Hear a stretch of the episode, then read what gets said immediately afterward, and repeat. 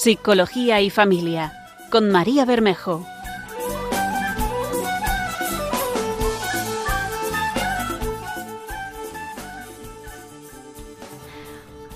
Hola, buenas tardes. Soy María Bermejo, estamos en el programa Psicología y Familia en Radio María y hoy vamos a estar con, una invitada muy especial que, que es una compañera, una colega psicóloga estupenda, hablando de un tema que, nos ha parecido precioso y que creemos que puede ser muy provechoso eh, para muchos de, los oyentes que estéis hoy con nosotros.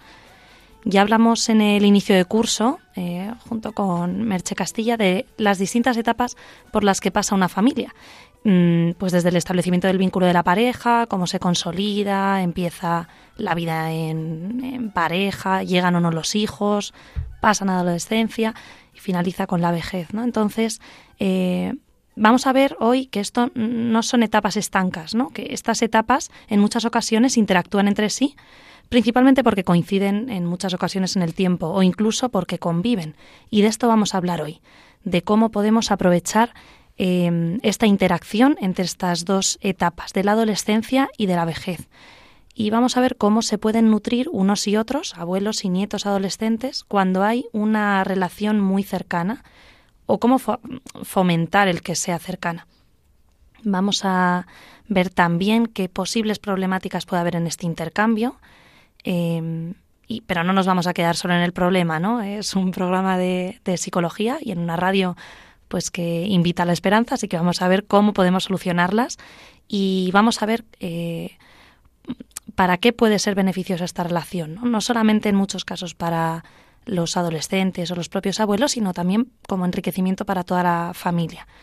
Así que vamos a ver que efectivamente la adolescencia y la vejez para muchas familias son unas etapas poco comprendidas, son las más complejas ¿no? para entender por parte de los demás miembros de la familia y vamos a arrojar un poquito de luz en ellas. Vamos a comprender eh, en qué proceso, qué dificultades, qué características tiene cada una de estas etapas y vamos a intentar exprimir al máximo esta riqueza que pueden aportar eh, las personas que están viviendo esta, este tiempo. Así que bueno, para hablar de todo esto contamos con Cristina Domingo, que la tengo aquí delante. Ella es psicóloga sanitaria, eh, también ha dedicado mucha parte de su vida a la educación en distintos ámbitos, así que nos puede dar una visión muy amplia en este tema tan bonito e interesante. Así que vamos a ir a eh, hablar y a meternos un poco más en, en harina.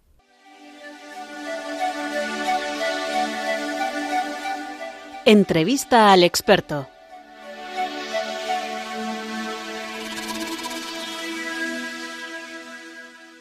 Pues eh, bienvenida, Cristina. Eh, tengo aquí a Cristina Domingo, como acabo de decir.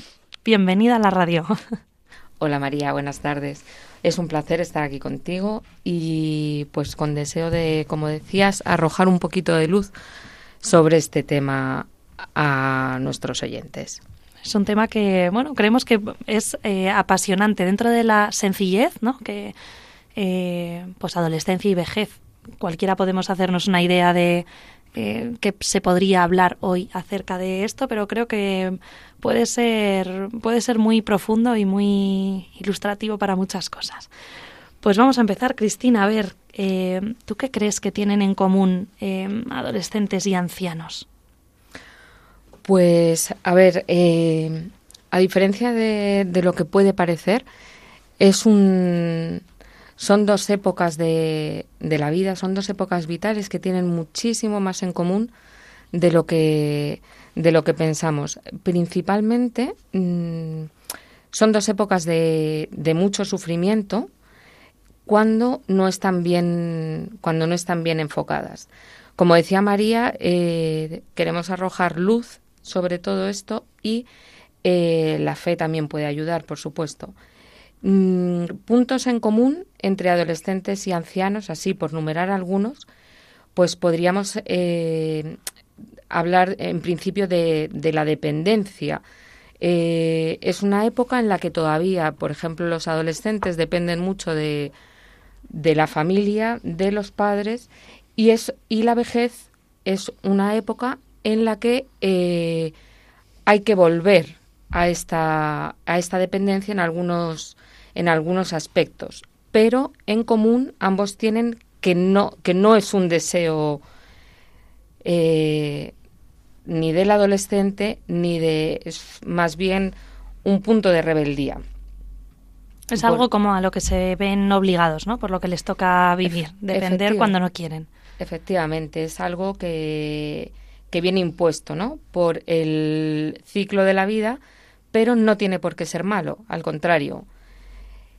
Por otro lado, también eh, vuelve eh, esta sensación de tener que dar eh, explicación al adolescente, todavía mm, se le exige que dé explicaciones y para vivir en un núcleo familiar estable, pues ha de ser así, ¿no? Tiene todavía que tener unos límites, tiene que tener... Pero el anciano de repente se ve abocado a que también vuelve a tener que dar explicaciones porque hay hijos pues que te llaman, que te preguntan, que te marcan, que tienes que ir a un médico, que tienes que ir a otro y eh, es una, una sensación de, de que vuelven a controlarte, ¿no? De tener que dar explicaciones, que tampoco suele gustarles mucho. Por otro lado, eh, es una época tanto, eh, tanto la juventud, la adolescencia mm, y, por supuesto, mm, quizá más eh, en, la, en la ya ancianidad, en la que, eh, independientemente de lo que aparenta, es de más felicidad, de menos depresión y de menos tendencia a anclarnos y a rumiar los pensamientos negativos. Es una época, como si dijéramos, eh, más auténtica. O sea, el, el adulto eh, está cargado, tiene unas connotaciones mucho más eh, de responsabilidad, de, mm, de peso, de, de, menos disfrute. entonces, el adolescente está más está más desinhibido. Ahora María nos dirá exactamente, relativiza menos. Es verdad que hay mucho menos estrés, ¿no? Y esto, esto de la desinhibición que, que decías, pues es verdad que tanto adolescentes como ancianos, mm, todos los oyentes que estéis aquí tendréis experiencia de eh, algún chavalillo que tengáis alrededor, sea familia o sea el vecino de enfrente, Em, que veis que están como más desinhibidos, ¿no? Y, en la ancianidad pasa lo mismo, como que todo te preocupa un poquito menos, tienes menos filtro. Esto eh, se han visto muchos estudios en los que se ha, se ha comprobado el por qué ocurre como es un programa de psicología, vamos a hablar también un poquito de, esto.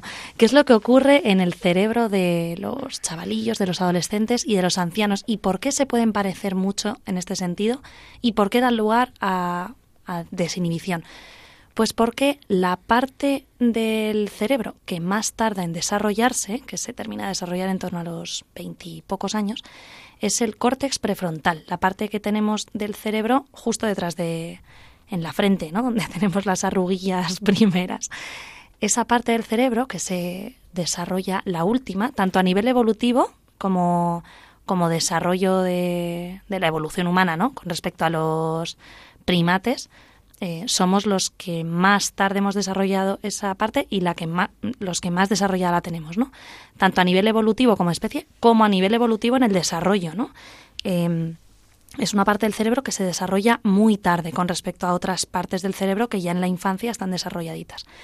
Y precisamente hace que este desarrollo tardío hace que los, jóvenes tengan más impulsividad, los adolescentes, ¿no? niños y adolescentes, más impulsividad, piensen menos en las consecuencias de lo que de, de las tomas de decisiones o lleguen a no tomar decisiones, sino que actúan simplemente y esta parte del cerebro precisamente es la que antes empieza en un cerebro sano a deteriorarse. En uno enfermo con alguna patología como Alzheimer o Parkinson, por supuesto también se deteriora, ¿no? Pero es la más sensible al deterioro y es la que primero empieza a, fallar. Por eso habréis visto en, pues si tenéis ancianos cerca, eh, yo me acuerdo, por ejemplo, de mi abuela, ¿no? que era una mujer súper educada, súper correcta y mm, nunca jamás la había oído yo decir ni una falta, ni ninguna palabrotilla, ni nada y de repente veo que eh, cuando se va acercando pues en torno a los 90 tenía como más desinhibición, ¿no? De repente pues a la chica que venía a casa unas horas le decía, pero qué cochina, no sé qué, o cosas así, que no pegaba nada, decías, pero abuela, por Dios. pues esto... Em, no es porque se les esté hablando llanamente pirando la, la olla, ¿no? Sino que hay una desinhibición precisamente por, por esto por, por la degeneración eh, del córtex prefrontal. Así que esto es algo que también tienen en común adolescentes y ancianos, que hace precisamente que ocurra lo que ha dicho Cristina, que sean mucho más auténticos, mucho más naturales. Esto que decía María es, eh, es, curioso porque esta, em, esta autenticidad eh, hace que le den, pues tanto unos como otros, unos están aprendiendo y otros pues están un poquito de vuelta ya, perdonarme la expresión, de todo esto, a dar menos importancia a, a lo material y más a lo emocional.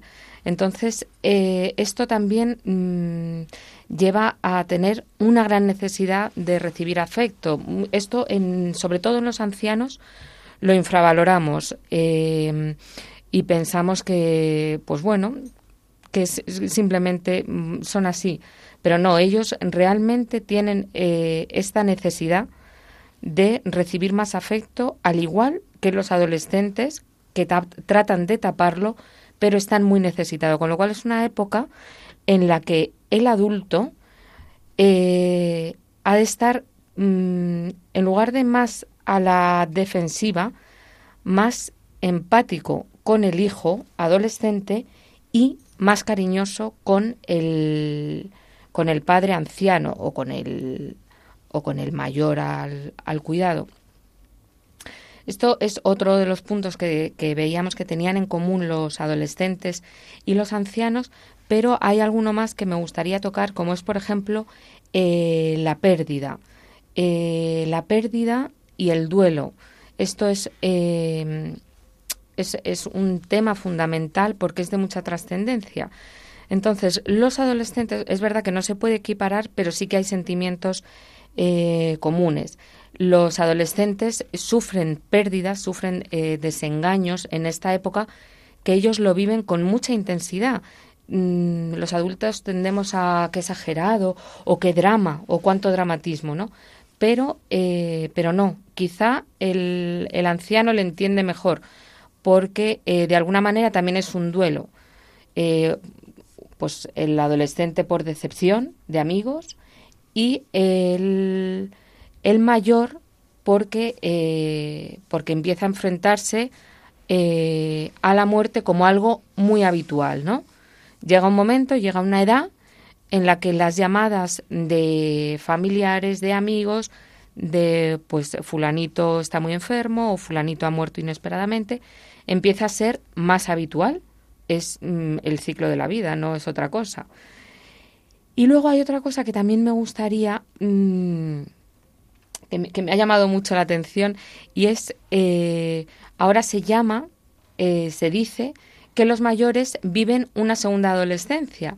Esto mm, suena hasta gracioso, pero realmente eh, con con el estilo de vida que estamos adquiriendo, pues, pues es así, ¿no? La, los mayores ahora mismo de 60, de 65, que está ahí en la línea, que es cuando entra en la edad, en la, cuando entra en la jubilación, cuando entra, pues eh, acompañado del estilo de vida que llevamos, que cada vez se quiere ser más joven, cada vez, pues eh, muchos entran en una segunda adolescencia. Resurge el buen talante, empiezan a, se vuelven a encontrar con emociones que tenían antes. Es mm, algo que también eh, tienen en común con los adolescentes y que, eh, pueden ellos eh, sentirse eh, identificados unos con otros. O sea que hay muchos, muchos factores que nos hacen ver que hay coincidencias, ¿no? Que en estas dos etapas que aparentemente son diametralmente opuestas y sin embargo no lo son. Hay mucha identificación entre, entre ambos grupos, ¿no? Y por otro lado, ¿qué diferencias hay en, estos dos grupos? Pues a ver, están las mm, diferencias, que también son muchas, ¿eh? Eh, muy mm, visibles, muy así, obviamente, tú ves, eh, si tú haces una foto a un adolescente y a un anciano, pues saltan, saltan a la vista. Pero esto también conlleva, aparte de, las, de, la, de los cambios físicos, de las diferencias, los cambios evolutivos eh, que acompañan, pues, eh, pues la contrasta la fuerza de un adolescente con la, con, la disminución, por ejemplo, de la fuerza física de una, de una persona mayor, la, pues en este en esta época que vivimos de, de tecnología pues eh, contrasta con la con la con, la falta de, tecnología de, muchos de nuestros mayores eh, y también la pérdida de eh, pues de lo manual no de, la artesanía de pues mm, de cómo se hacían antes, las cosas que, que, a los adolescentes no deja de chocarles muchas veces Luego también eh, vemos que los adolescentes hay muchos miedos eh, que están encubiertos. Eh, parece que viven sin miedos frente a la constante preocupación de, de, una persona más mayor, ¿no? O sea que hay muchas cosas que, que los van diferenciando. Yo, yo sí veía que em, hablando hace un ratito contigo, ¿no? Antes de, entrar en, antena, em, hablábamos de que muchas veces unos unen a la familia, ¿no? Los, los ancianos parece que tienden a unir más a la familia y eh, los, los jóvenes parece que, que irrumpen más en, en, el ámbito familiar eh, como elefante en cacharrería y de repente empiezan a aparecer conflictos. Y creo que esto hay que aprender también a mirarlo bien, ¿no? Porque hay muchas veces que en, psicología hablamos, en psicología dentro del enfoque, por ejemplo, familiar sistémico, que es uno de los enfoques de psicología, se habla de que viene un paciente identificado, que es el que aparece con un síntoma, con algo mm, eh, que llama la atención, ¿no? Que dices, aparentemente el que está mal es este chaval y por eso te lo llevo a consulta, ¿no? Y muchas veces lo que ocurre es que eh, este, este chaval eh, tiene, tiene ese síntoma que cumple una función. Y esa función, esa utilidad es un, como una vocecita de, de alerta, alerta, una luz roja que hace que nos fijemos en que a lo mejor hay algo que no se está llevando muy allá en la familia, ¿no? Puede haber cambios o crisis familiares o puede haber algo en la familia que no se esté encajando muy bien del todo y el paciente, el chaval, aparece con un síntoma, pues depresión, ansiedad o conductas así un poco peliagudas y si, si nos abstraemos un poquito del síntoma como tal y analizamos toda la situación de la familia, podemos ver que atendiendo a lo que hay de fondo, esto puede ser reconstructivo para la familia, ¿no? El, eh, que el, chaval está dando una voz de alerta de hay algo mal en la familia, me autoinmolo yo, digamos así, por el equipo, y, esto puede ser punto de inflexión para un crecimiento buenísimo de la familia. O sea que, a pesar de que aparentemente el, el mayor une a la familia y el joven eh, es un poco disruptivo, puede que esta disrupción haga todo lo contrario, que si lo focalizamos bien, si lo atendemos bien, pueda ser punto de inflexión en la familia y motivo de crecimiento. Bueno, Cristina, pues vamos a pasar a una canción y bebemos un poquito de agua mientras. Vamos a escuchar una canción preciosa que ahora vamos a comentar a ver qué os parece a los oyentes, porque nos ha parecido, aparte de que yo soy muy fan de este hombre, eh, que tiene unas letras preciosas, vamos a ver por qué tiene algo que ver con el programa que estamos escuchando. Vamos a ello.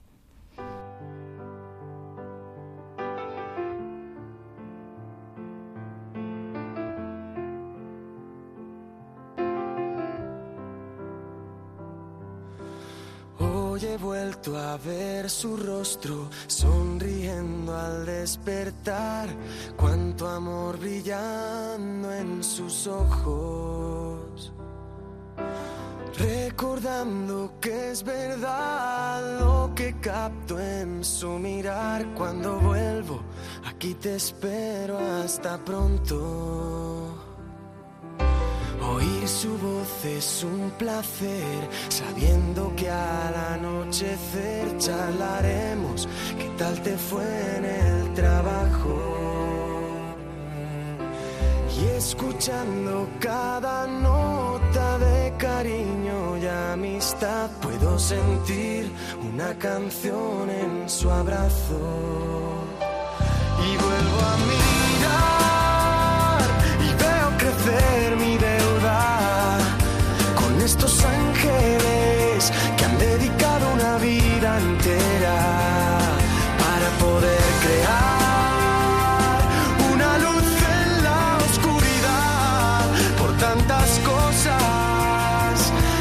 Gracias una vez más, gracias una vez más.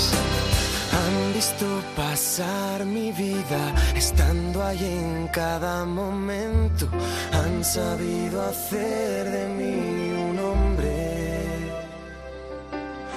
que se ha sentido siempre tan envuelto en comprensión para contar lo que cualquier hijo esconde. Ni un consejo sin razón encuentro en una colección de mil momentos que quedarán ahí grabados prueba de un amor eterno que dará siempre alimento a una vida dos personas crearon.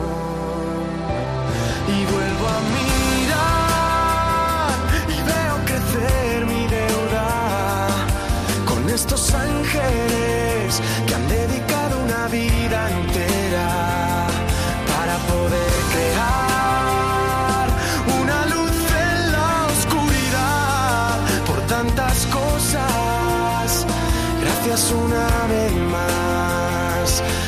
Gracias una vez más. Y vuelvo a mirar y veo crecer mi deuda con estos ángeles que han dedicado una vida entera para poder crear una luz en la oscuridad por tantas cosas.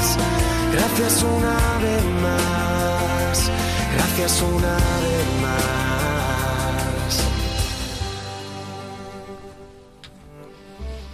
Bueno, pues preciosísima, si coincidís conmigo, esta canción de Alex Ubago, por tantas cosas, que creo que trata mm, en su letra cosas importantes, ¿no? que hemos tocado un poquito por encima en lo que llevamos de programa. Decía la canción, cuánto amor brillando en sus ojos esto que decía así al, principio, según ha, empezado, a mí me ha, me ha recordado em, pues algo muy auténtico, ¿no? Que tienen los ancianos, esta, esta genuinidad, esta autenticidad que no se borra, que no desaparece. Incluso me venía a la cabeza, incluso una persona que tenga pues una patología severa, con un deterioro cognitivo severo, ¿no? Un Alzheimer, un Parkinson en, una, en un estadio muy, muy, muy avanzado, que van perdiendo mucha capacidad cognitiva, que no se pueden relacionar, pues a lo mejor de forma verbal como lo hacían antes, incluso que no tienen memoria o incluso que no llegan a reconocer a la persona que tienen delante, incluso en esos casos em, ocurre esto que decía eh, Alex Ubago, ¿no? Cuánto amor brillando en sus ojos, que aparece incluso, incluso en el caso de que estén en una residencia, aparece el familiar y se les ilumina en, a no ser que haya un deterioro grandísimo ya, se les ilumina la cara, ¿no? Cuánto amor brillando en sus ojos. Hay, hay un brillo eh, de lo afectivo que es muy genuino, que aun cuando se apaga esta parte frontal que decíamos y hay un deterioro que nos impide pensar en todo lo racional, todo lo que para el mundo es la capacidad, el poder, ¿no? Todo lo racional, cuando eso se apaga, la, la esencia de la persona, lo afectivo, lo emocional sigue brillando, ¿no? No sé qué te ha parecido a ti, Cristina, esta canción.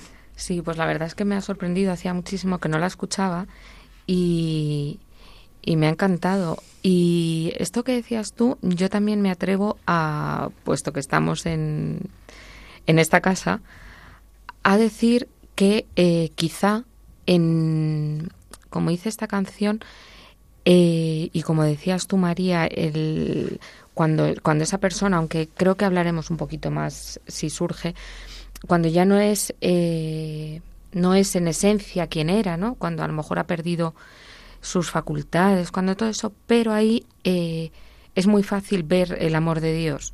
O sea, ahí es un momento que esa persona eh, está siendo mm, rostro de Cristo.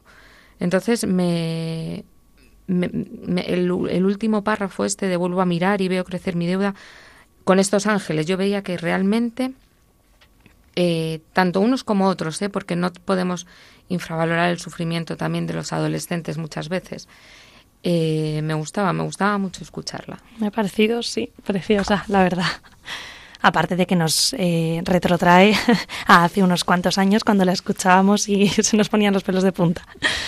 Bueno, pues vamos a ver, eh, Cristina, ¿qué puede aportar, ya habiendo visto, em, recordamos a los oyentes que se hayan enganchado ahora, que estamos en el programa Psicología y Familia, eh, con una servidora, María Bermejo, y con Cristina Domingo de invitada, ambas psicólogas sanitarias. Em, vamos a ver, hemos hablado un poco de las diferencias, de las similitudes que hay en estas dos etapas. ¿qué, puede aportar un nieto adolescente a un abuelo? ¿Por qué traemos esto hoy aquí, que no sea una clase teórica?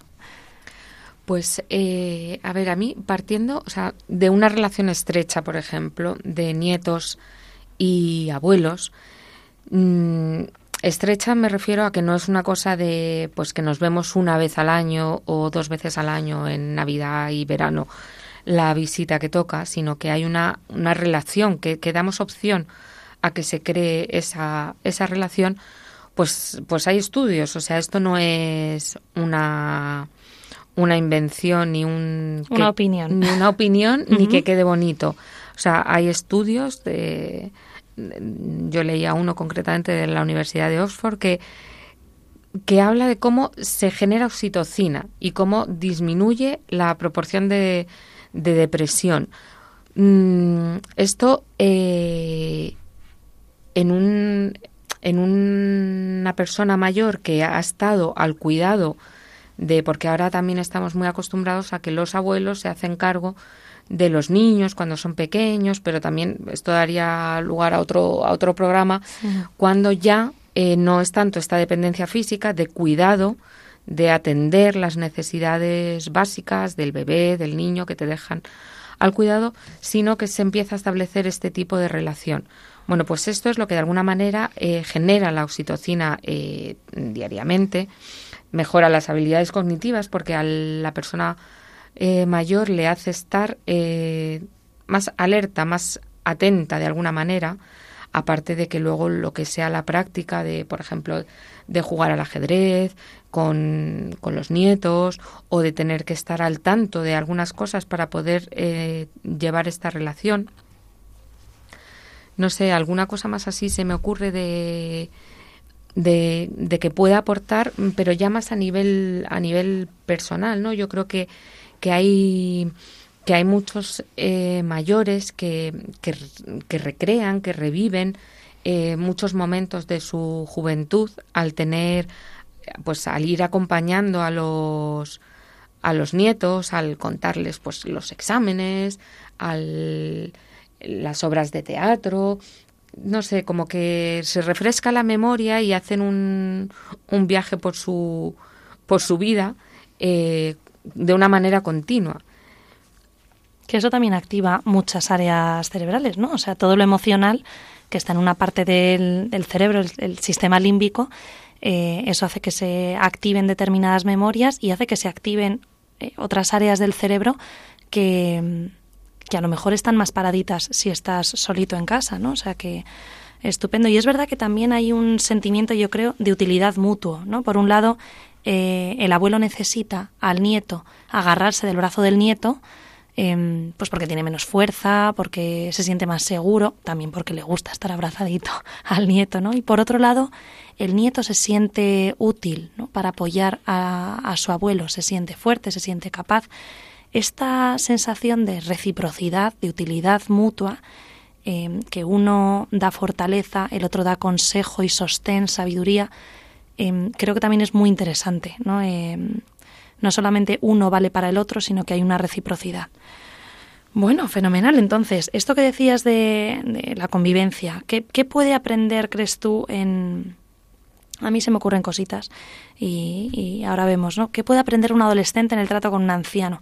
Pues yo pensaba que, por, un lado, lo primero que, me viene a la cabeza es la ternura, ¿no? Evidentemente, em, en el mundillo en el que vivimos hay poca ternura, esa es la realidad. En las redes sociales hay poca ternura, en, nuestro ámbito laboral hay poca ternura. Y en la relación con un mayor, de forma natural, eh, sale la ternura, ¿no? Porque sale al ver la vulnerabilidad del otro, cuando no estás a la defensiva, cuando no hay discusiones fuertes, cuando no te tienes que estar defendiendo continuamente porque ves que, hay un peligro enfrente, cuando en vez de eso lo que ves es la vulnerabilidad, la limitación del ser humano que tienes delante, em, pues es que estamos muy bien hechos y nos sale la compasión, nos sale la ternura, nos sale la dulzura y creo que esto es eh, estupendísimo para los adolescentes. Luego, aparte, por supuesto, eh, yo creo que hay un, enriquecimiento para los chavales, para los adolescentes, con respecto a la espiritualidad, que pues los momentos en los que estás con un anciano, evidentemente, seas católico, seas budista, seas ateo, seas lo que seas, eh, conectas un poco con la trascendencia, ¿no? con, la, con la finitud del ser humano. Y, y creo que también fomentan, estos ratos fomentan la responsabilidad en los chavales, digo, ¿no? Porque por un lado tienen que cumplir con horarios. Cuando te comprometes con un, con un abuelo a que vas a ir a verle o vas a comer el, todos los martes, por ejemplo, em, pues sabes que el abuelo te está esperando. Y no te puedes quedar a lo mejor de charleta después del instituto con tus amigos porque has quedado con tu abuelo y tu abuelo está pues con la comida puesta encima de la mesa, esperando con una ilusión loca que vayas a verlo. Y eso hace que se fomente la responsabilidad, que aprende también consecuencias de incumplir Normalmente cuando los cuando incumplimos en general lo que nos encontramos en la persona que en el interlocutor, en la persona que tenemos delante es enfado, no es eh, rabia porque has hecho esto, porque no, has cumplido. En la relación con los abuelos creo que esto no tiene nada que ver, ¿no? Con lo que nos ocurre en el mundo adulto o con lo que ocurre en el mundo en la relación hijos-padres, porque en lugar de esta rabia creo que lo que pueden ver los hijos, los nietos en sus abuelos es más tristeza ¿no? necesariamente bronca o enfados, sino que el adolescente conecta un poco más con la decepción. Y esto de la decepción es algo importante porque también tiende a movilizarlos hacia mejorar, porque nadie desea sentir que ha decepcionado a un abuelo, porque emocionalmente esto es muy potente. Y esto lleva al compromiso, algo que en esta sociedad y en esta etapa mm, hay una carencia importante, ¿no? En el compromiso con el otro con lo que siente el otro, con lo que espera el otro, con lo que le ilusiona, lo que anhela. Y esto se da de forma muy natural, ¿no? En esta relación eh, de abuelos-nietos, en la propia sencillez y la cotidianidad del día a día. Pues, por ejemplo, el quedar en tomar el café de, pues a las 5, o ir el martes a comer, o ir a misa juntos el domingo, jugar al parchís los jueves por la tarde, ¿no? Lo que has dicho del ajedrez. Y esto eh, les enseña la sencillez y el disfrute en lo cotidiano. No hace falta hacer megaplanes que ahora te metes en Instagram y madre mía, todo el mundo tiene unos planes que dices, madre mía, esta gente, primero que capacidad adquisitiva tienen y, y luego que vidas más guays, ¿no? Pues no hace falta que todo sea en base a la adrenalina que me genera y a la excitación y al tal, sino aprender a disfrutar en la sencillez de lo cotidiano, ¿no? En la delicadeza, en el compromiso, en generar paciencia en una sociedad de inmediatez tan, tan, tan, tan marcada. Y luego aparte, por supuesto, yo creo que genera madurez, ¿no? Por ver el sufrimiento de pues la enfermedad, la muerte de una forma tan pues tan cercana, ¿sabes?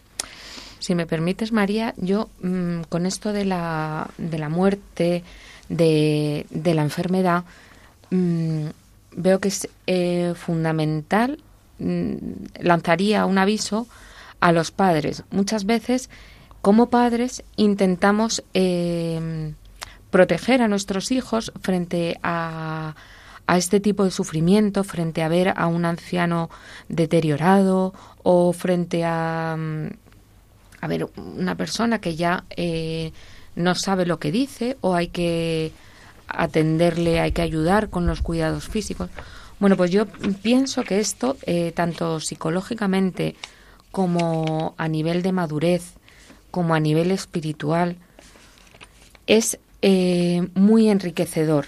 Eh, creo que quitar esto, esta parte de, la vida de nuestros hijos, ocultárselo, taparlo o, o simplemente mmm, disimularlo, les priva de unas experiencias eh, muy enriquecedoras.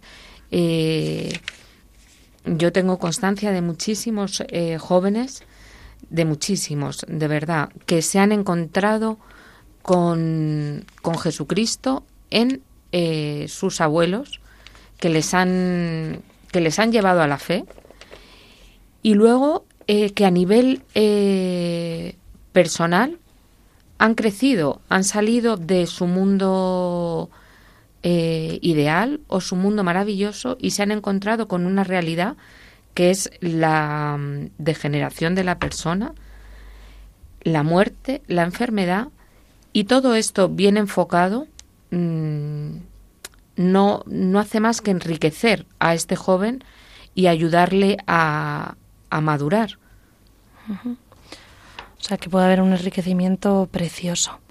Y mm, con respecto a esto, eh, porque claro, todo esto abre la puerta a la trascendencia. ¿Cómo crees que puede hablar un abuelo? Habrá muchos que nos estéis oyendo, ¿no? Que tenéis nietos en esta edad. ¿Cómo puede hablar un abuelo a su nieto adolescente acerca de esto de la trascendencia o tratar la espiritualidad sin generar rechazo? Porque hay veces que, mi abuela, qué coñazo que me ha dicho que... Eh, ¿Cómo podemos hacer o cómo pueden hacer nuestros oyentes que estén en esta situación para no generar este rechazo? No sé, yo, lo primero que se me ocurría, el, el Papa en, una homilía hace tiempo hablaba de eh, la importancia de los abuelos y de generar esto eh, por medio de gestos, miradas y sonrisas, dice el Papa, ¿no? Eh, en la cotidianidad, en la sencillez, como hablábamos antes no sé, los psicólogos decimos mucho que, que, aprendemos por modelado, ¿no? El modelado en psicología es una técnica que facilita el aprendizaje de cualquier conducta, de cualquier hábito, eh, como su propio nombre indica, modelado por medio de un modelo, aprendemos, copiamos y así aprendemos desde pequeños, ¿no? Pero también desde también en, la edad adulta.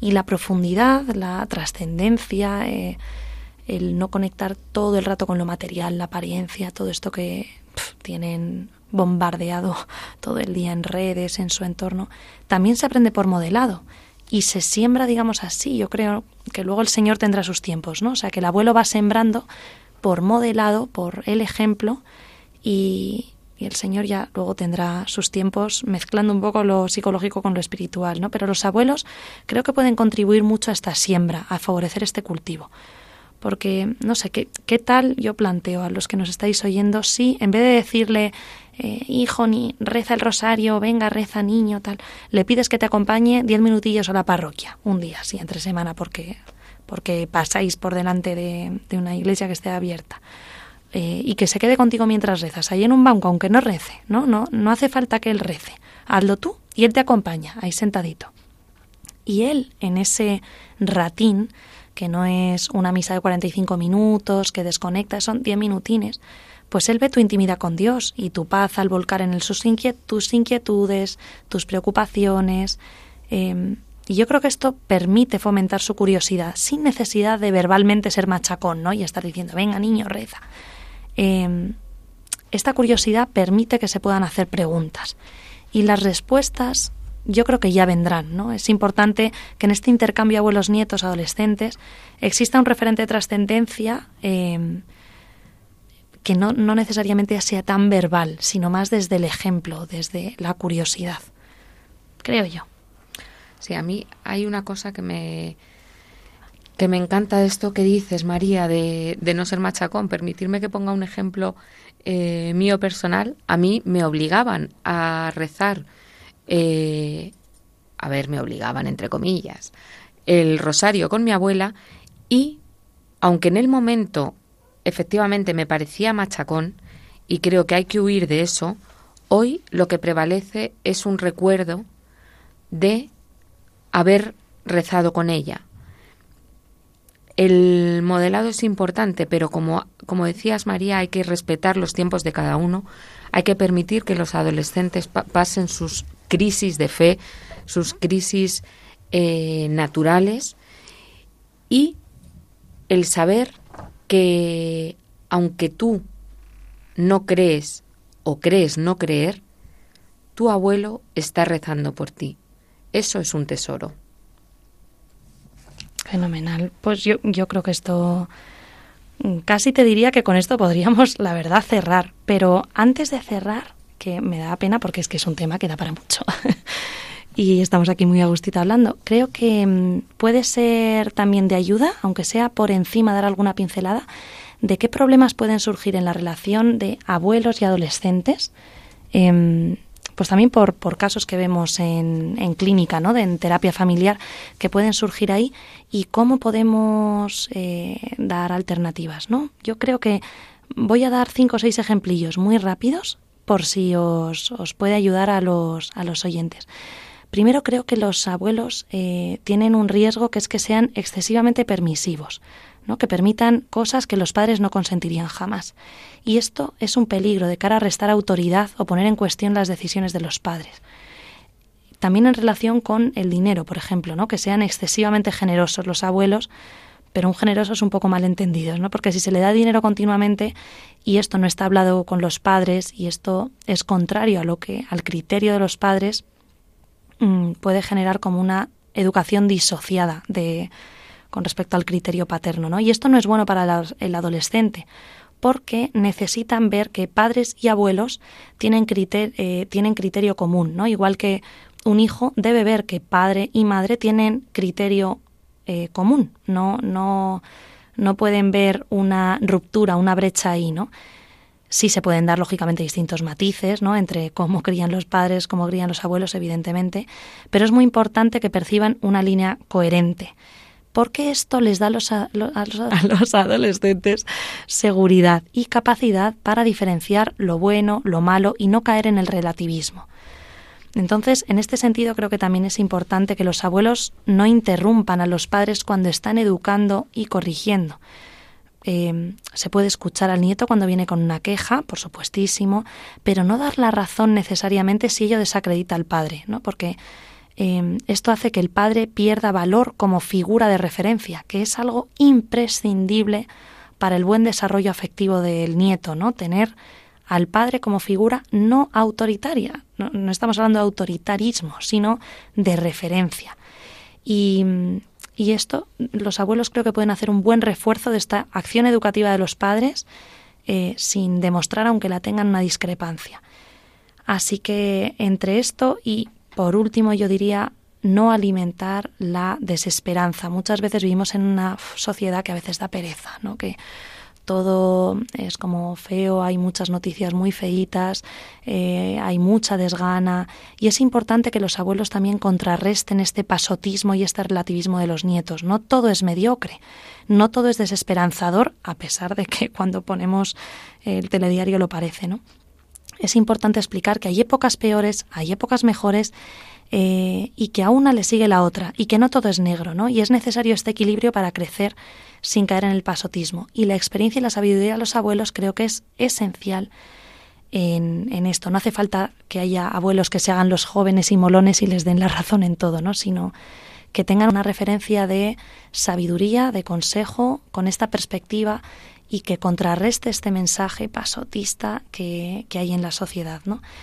Así que bueno, Cristina, yo creo que podemos pasar a, a la siguiente a la siguiente parte de, de esta de este programa.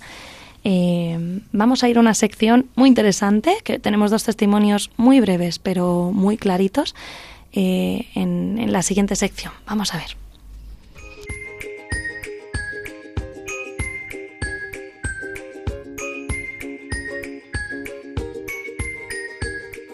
El micro es tuyo.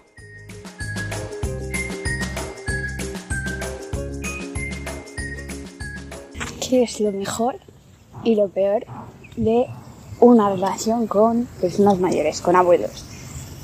Eh, bueno, de lo mejor, aparte de los típicos de todo lo que te pueden contar, lo que te pueden enseñar, eh, la comida de la abuela, eh, aparte de estos típicos que, son verdad, pero que son muy típicos, a mí me encanta eh,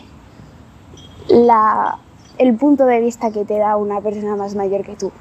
Porque muchas veces te ahogas en un problema y se lo cuentas a, a tus abuelos o a quien sea, a la persona mayor que sea, y, te dan un, un, punto de vista, una perspectiva que, que tú no tenías y que de repente hace que el problema sea mucho más pequeño de lo que tú pensabas.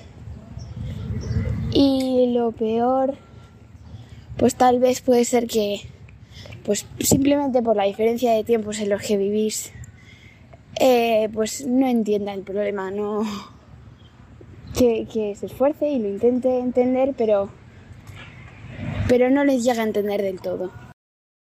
Con relación a los nietos, pues me da mucha alegría estar con ellos, les veo esa vitalidad, les veo cuando les veo felices y contentos, me, me, acercan a la realidad de la vida, de la juventud, de muchas cosas que ya tampoco entiendo. Y si estoy con ellos jugando a algo, me divierto muchísimo. Hay veces que en vez de estar entreteniéndoles a ellos, son ellos los que me entretienen, me entretienen a mí. Bueno, pues lo primero, muchísimas gracias a esta abuela y esta nieta, que además son abuela y nieta respectivamente, que es toda una riqueza que hemos tenido una suerte espectacular. Me ha parecido muy, muy entrañable, muy bonito esto que decían, Cristina. Sí, a mí me llamaba la atención una cosa de, de la nieta que decía eh, que al final mmm, esta empatía, ¿no? Dice, el anciano, aunque no te entiende, y hace por entenderte.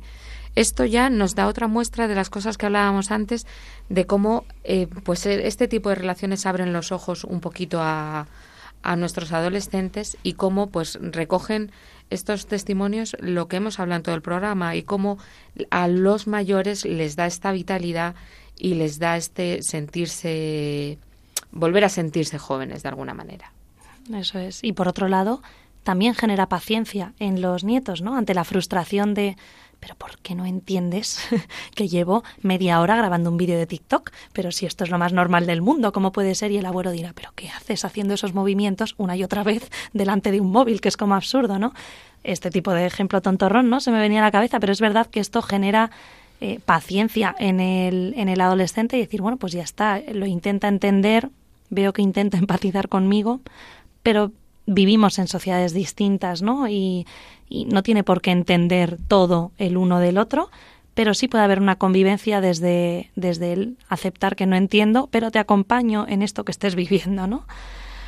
Bueno, pues eh, como sabéis, por otro lado, bueno, Radio María se sostiene gracias a, a la aportación de tantísimos donantes y oyentes eh, como vosotros que con su colaboración permiten que este mensaje eh, evangelizador, esta radio, llegue cada día a más personas.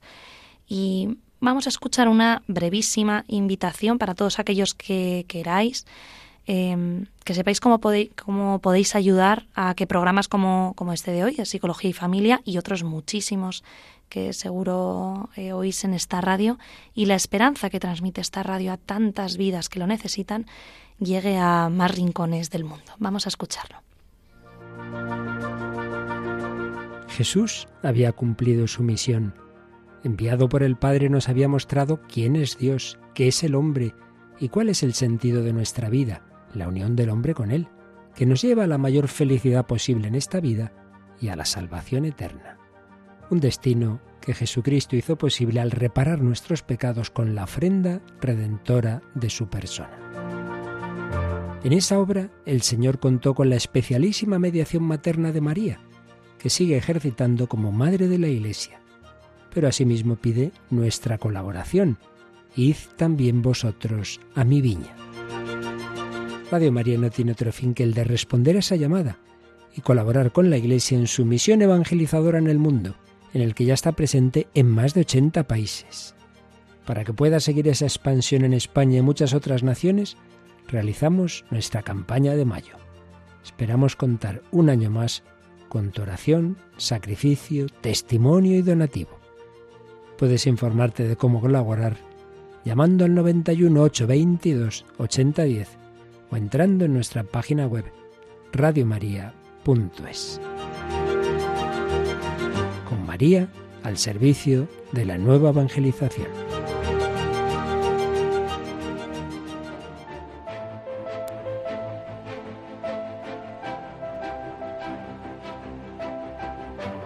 Creciendo con ocio.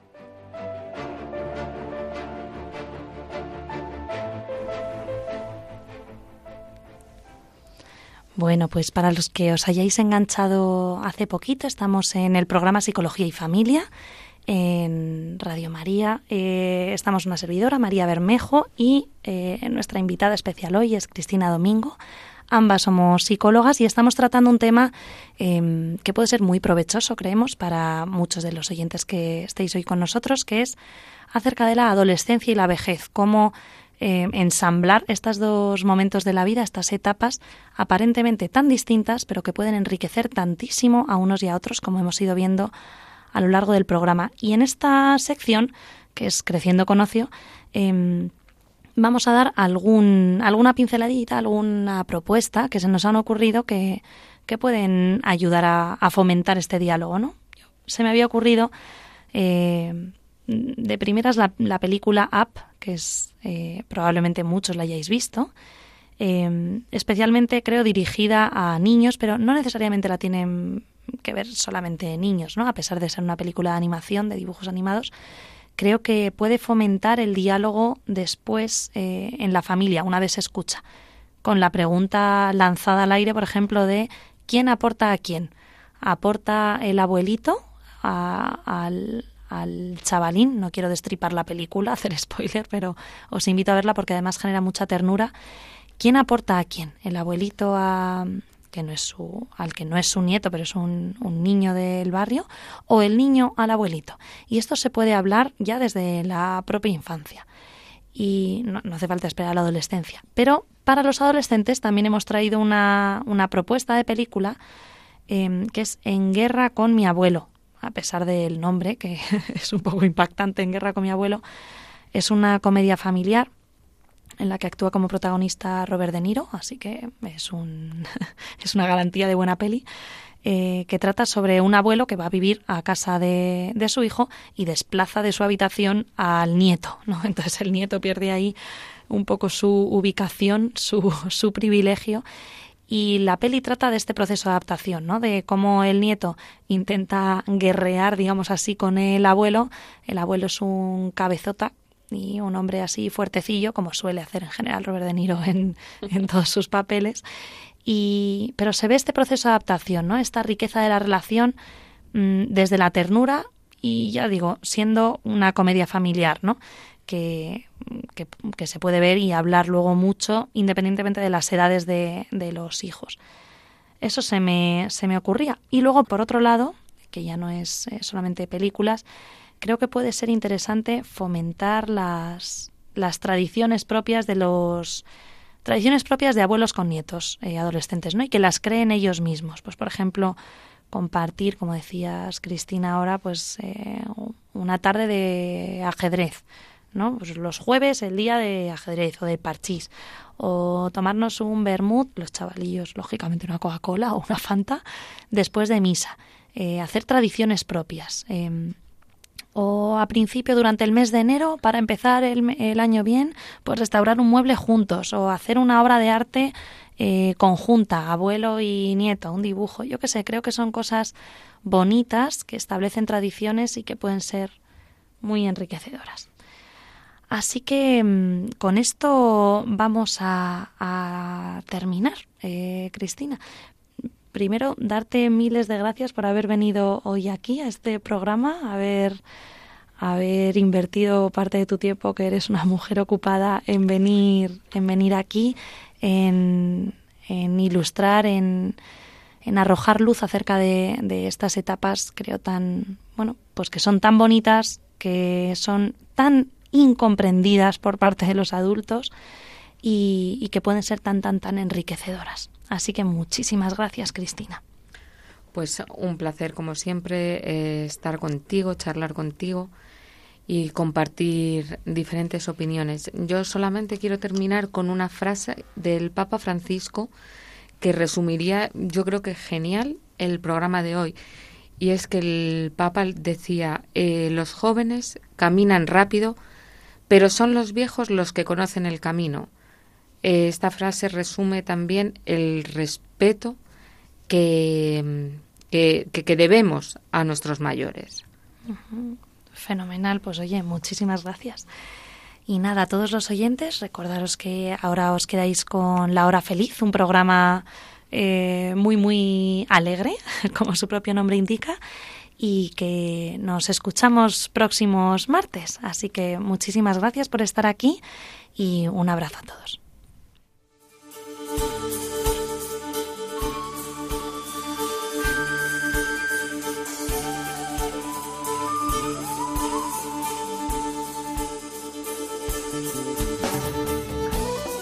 Psicología y Familia, con María Bermejo.